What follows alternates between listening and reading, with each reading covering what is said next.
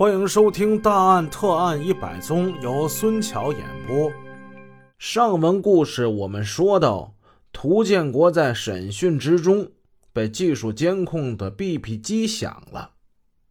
王洪泽怕耽误时间长，对方产生疑心，让涂建国赶紧拿手机给对方把电话给回过去。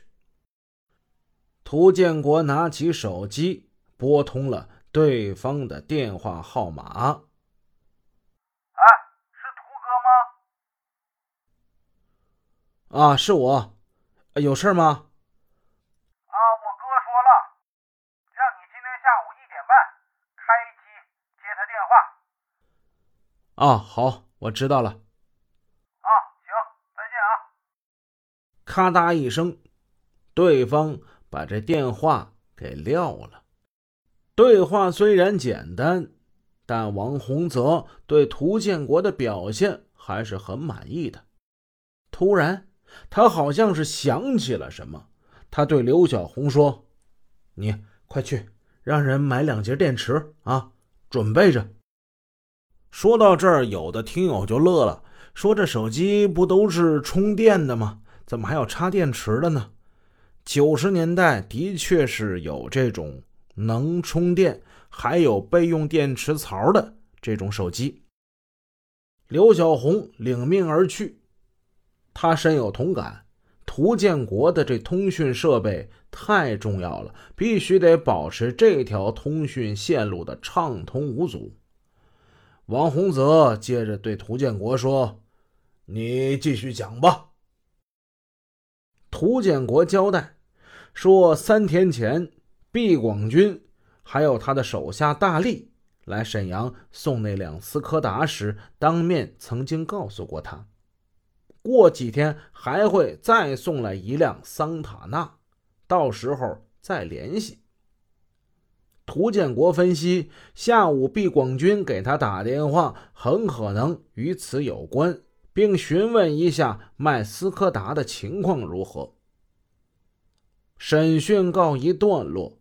王洪泽和两位大队长碰头研究，三个人你一言我一语，很快就取得了一致的意见：一，涂建国在此案侦破中有极大的利用价值，对他暂不收审，继续鼓励他戴罪立功；二，毕广军在此案中的地位跟作用。非同寻常，但不宜立即出动，要利用卖车、送车诱其上钩。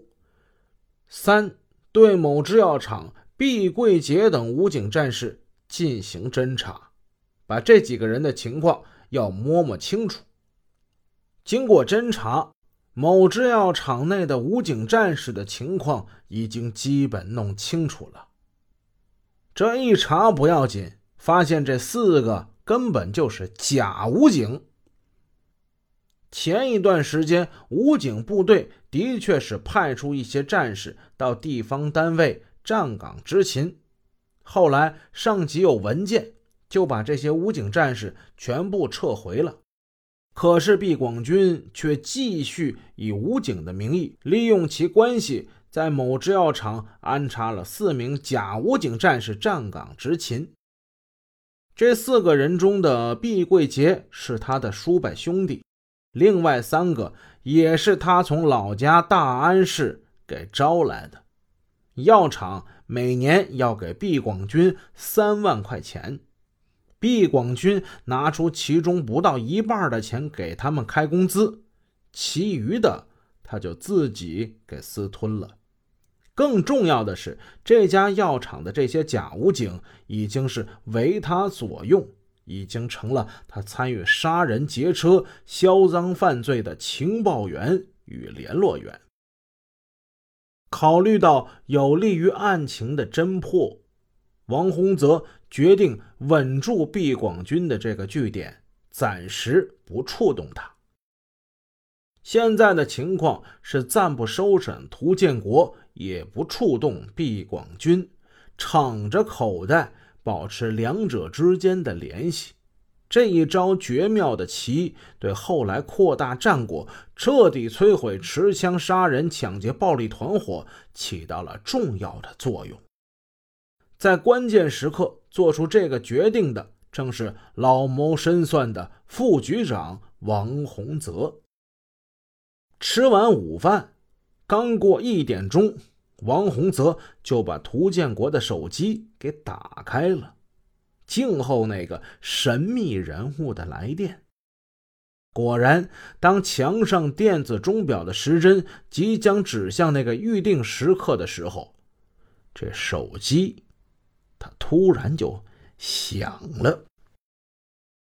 涂建国看了看王洪泽，小心翼翼地拿起了手机。刘小红、苑伟都是轻轻地靠近他。静静的听着。喂，建国吗？啊，是我。哦，我是毕广军呢。啊，哥，您在哪儿呢？问出毕广军的行踪在哪儿，是王洪泽再三叮嘱涂建国的。涂建国他不能不问。